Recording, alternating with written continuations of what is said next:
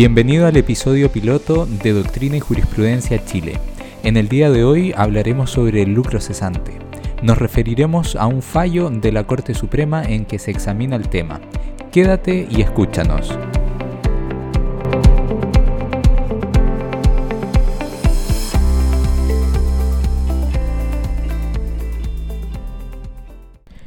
Como este es el programa piloto, comienzo por presentarme. Soy Rodrigo Matus, abogado.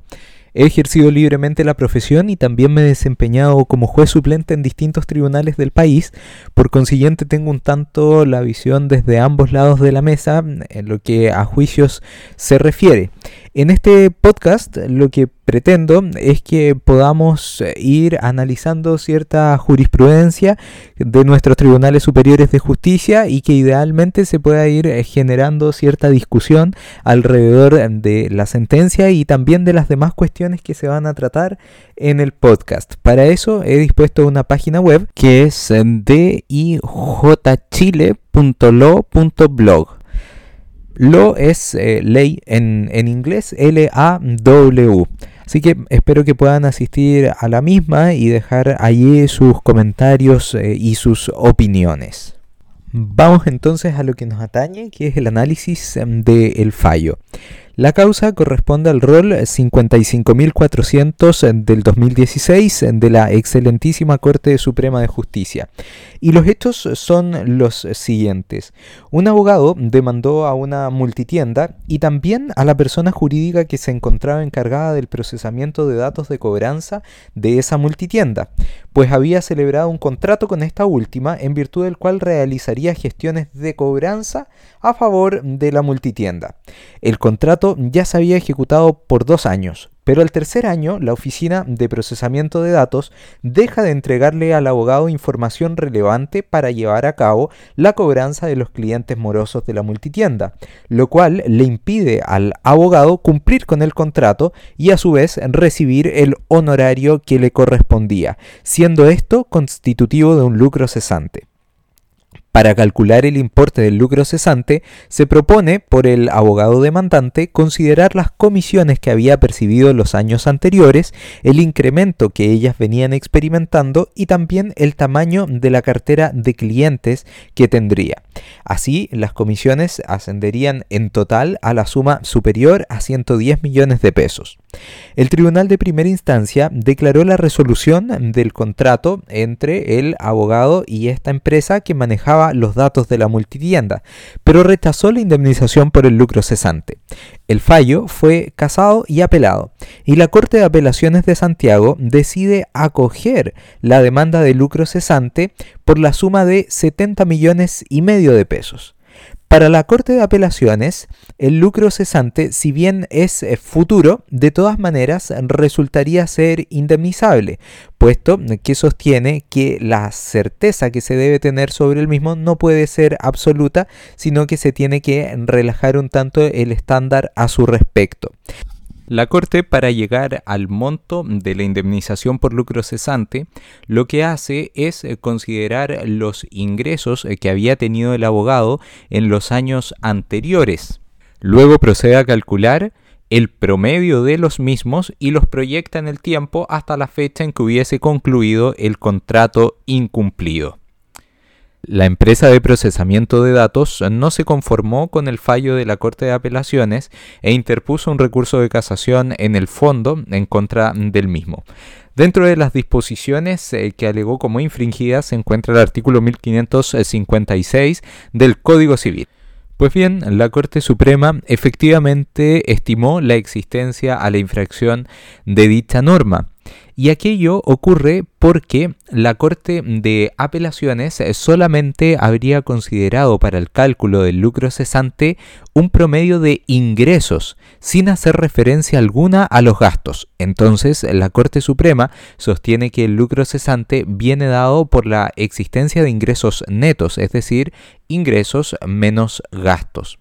Ahora, la Corte Suprema tropieza con un problema, y es que no tenía como establecido como un hecho de la causa la existencia de los gastos, y lo que hace es eh, construir una presunción.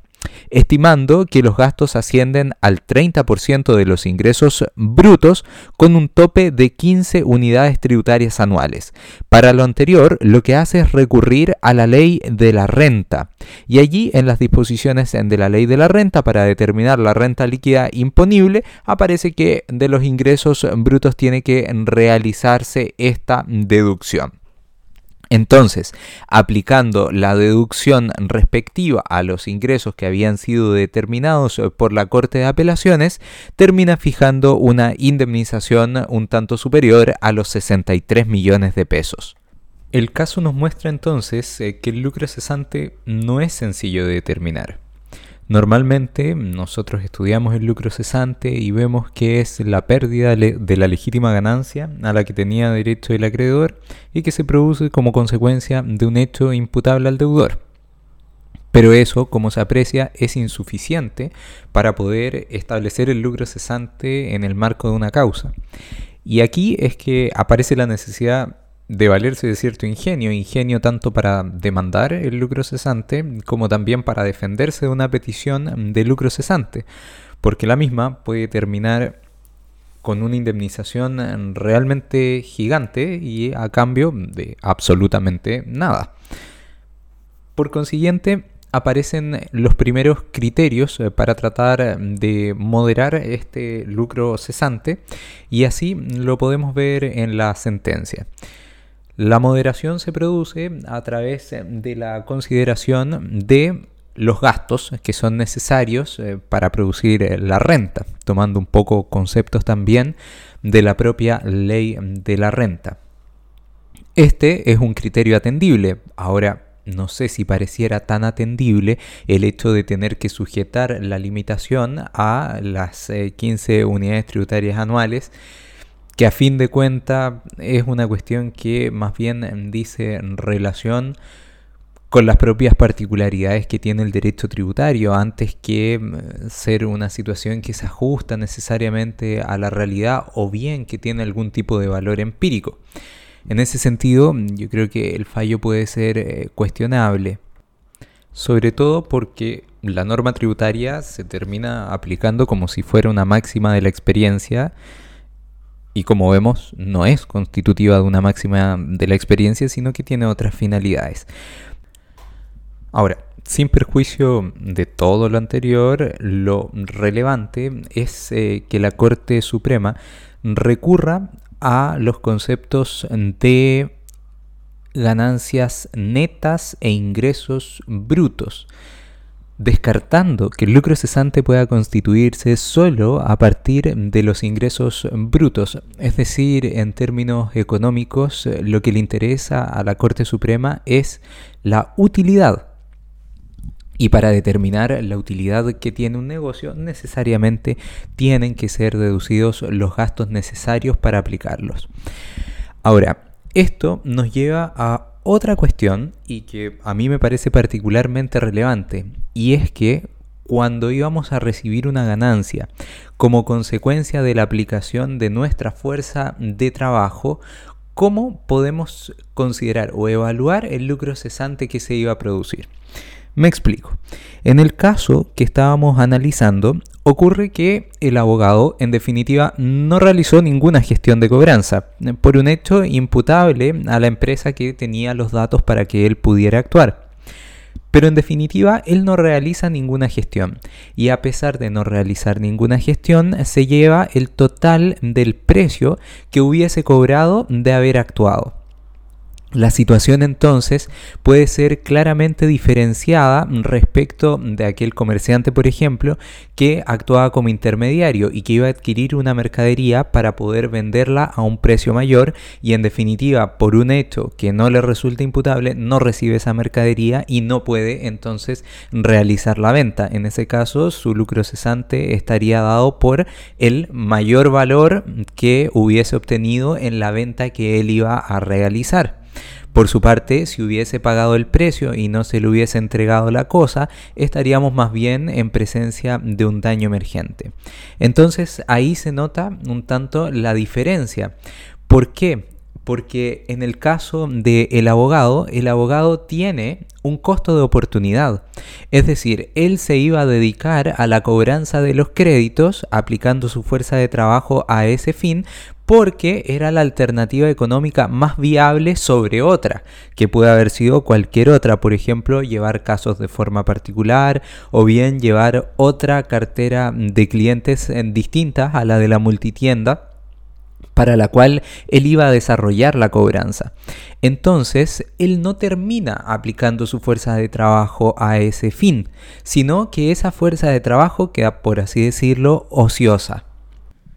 Entonces, es allí donde se podría producir una injusticia, porque a fin de cuentas, el acreedor, en este caso el abogado, recupera la fuerza de trabajo que iba a emplear en un contrato que no se ejecutó, pero además le pagan todo lo que iba a obtener como consecuencia de la aplicación de esa fuerza de trabajo.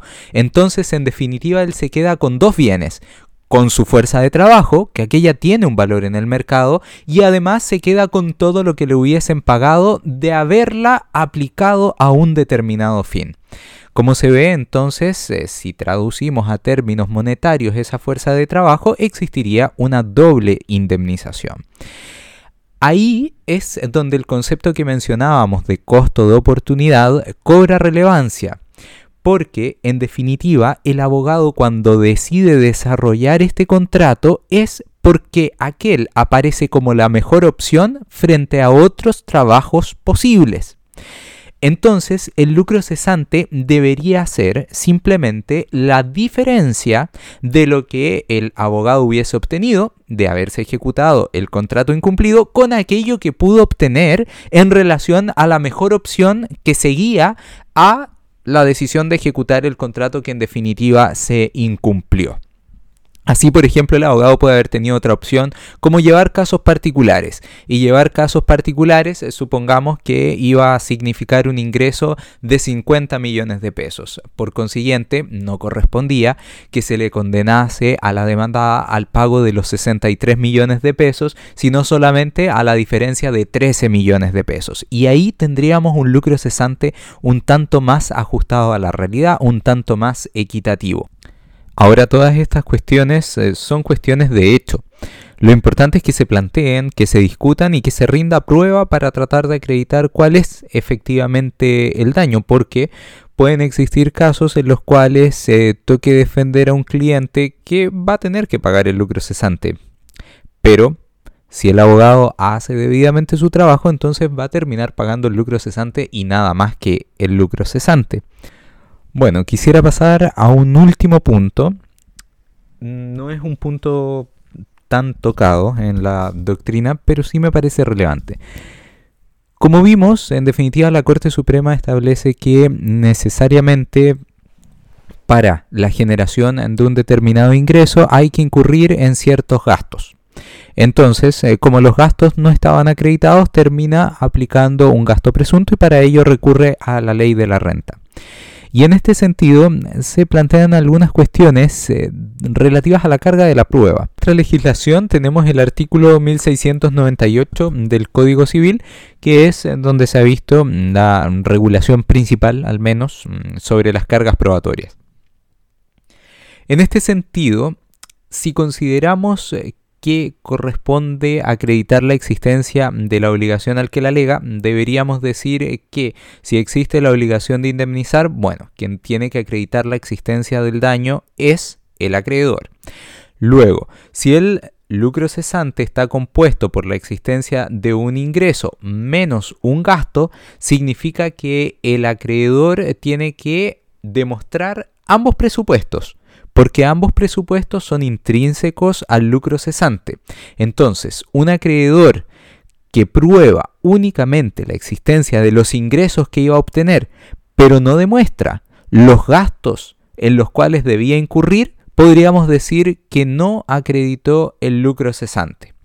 Esto desde luego admite también otras lecturas porque se podría sostener que en definitiva el interesado en que se acrediten los gastos es el demandado. Entonces debería él demostrar la existencia del gasto. Yo no comparto esa postura y me quedo más bien con la primera. Necesariamente el lucro cesante tiene que incluir el gasto para que se entienda acreditado. Ahora, distinto es que el demandado pueda disputar ese gasto, lógicamente por parecerle muy bajo, y ahí tendrá que rendir prueba para tratar de desvirtuar ese hecho. Pero una alegación en que se solicita el lucro cesante y no se incurre en un gasto, creo que ya peca de no satisfacer la carga argumental que tiene el demandante. Y veamos que esto es bien relevante, porque si la Corte Suprema está analizando el artículo 1556 y descubre que en definitiva no se había acreditado en el marco del juicio la existencia de un gasto, pudo haber acogido el recurso de casación y en definitiva haber negado lugar al lucro cesante que estaba siendo demandado. Porque la Corte Suprema, cuando dicta el fallo, se queda con los hechos eh, que establecieron los jueces eh, del fondo. Y en los hechos que establecieron los jueces del fondo no existen más que ingresos. Y por consiguiente, no existe un lucro cesante y es indebida la aplicación del artículo 1556 al no concurrir los presupuestos para el mismo. Pero ¿qué hace la Corte Suprema? La Corte Suprema hace algo bien llamativo, puesto que si analizamos bien el fallo, vemos que existe la introducción de un hecho en el marco de un recurso de casación en el fondo. Y este hecho es precisamente los gastos necesarios para producir la renta. Este hecho se introduce como una presunción, pero a la postre es un hecho. Un hecho que establece el Tribunal Superior en un recurso que es de derecho estricto y que en principio no admite la modificación de los hechos, más aún cuando en este caso no se alegó la vulneración de las leyes reguladoras de la prueba. Bien, como se ve, siempre en un fallo vamos a encontrar distintas aristas. Normalmente existe un gran tema en este caso el lucro cesante, pero siempre empiezan a aparecer otros temas eh, vinculados, por ejemplo, cuestiones procesales como la carga de la prueba, como la introducción de hechos ante el Tribunal em, de Casación, ante la Corte Suprema.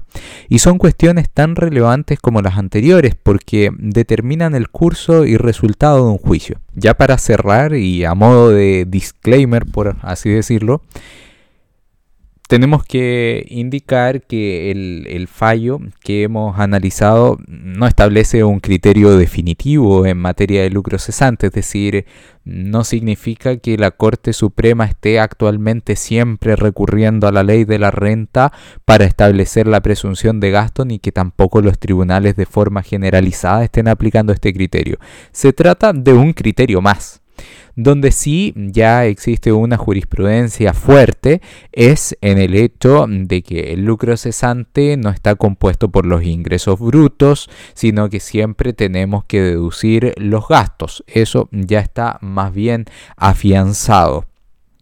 Por otro lado, también se encuentra afianzado el hecho de que el lucro cesante puede presentar mayor nivel de incertidumbre que el daño emergente pero aquello no lleva a que el lucro cesante tenga que ser rechazado.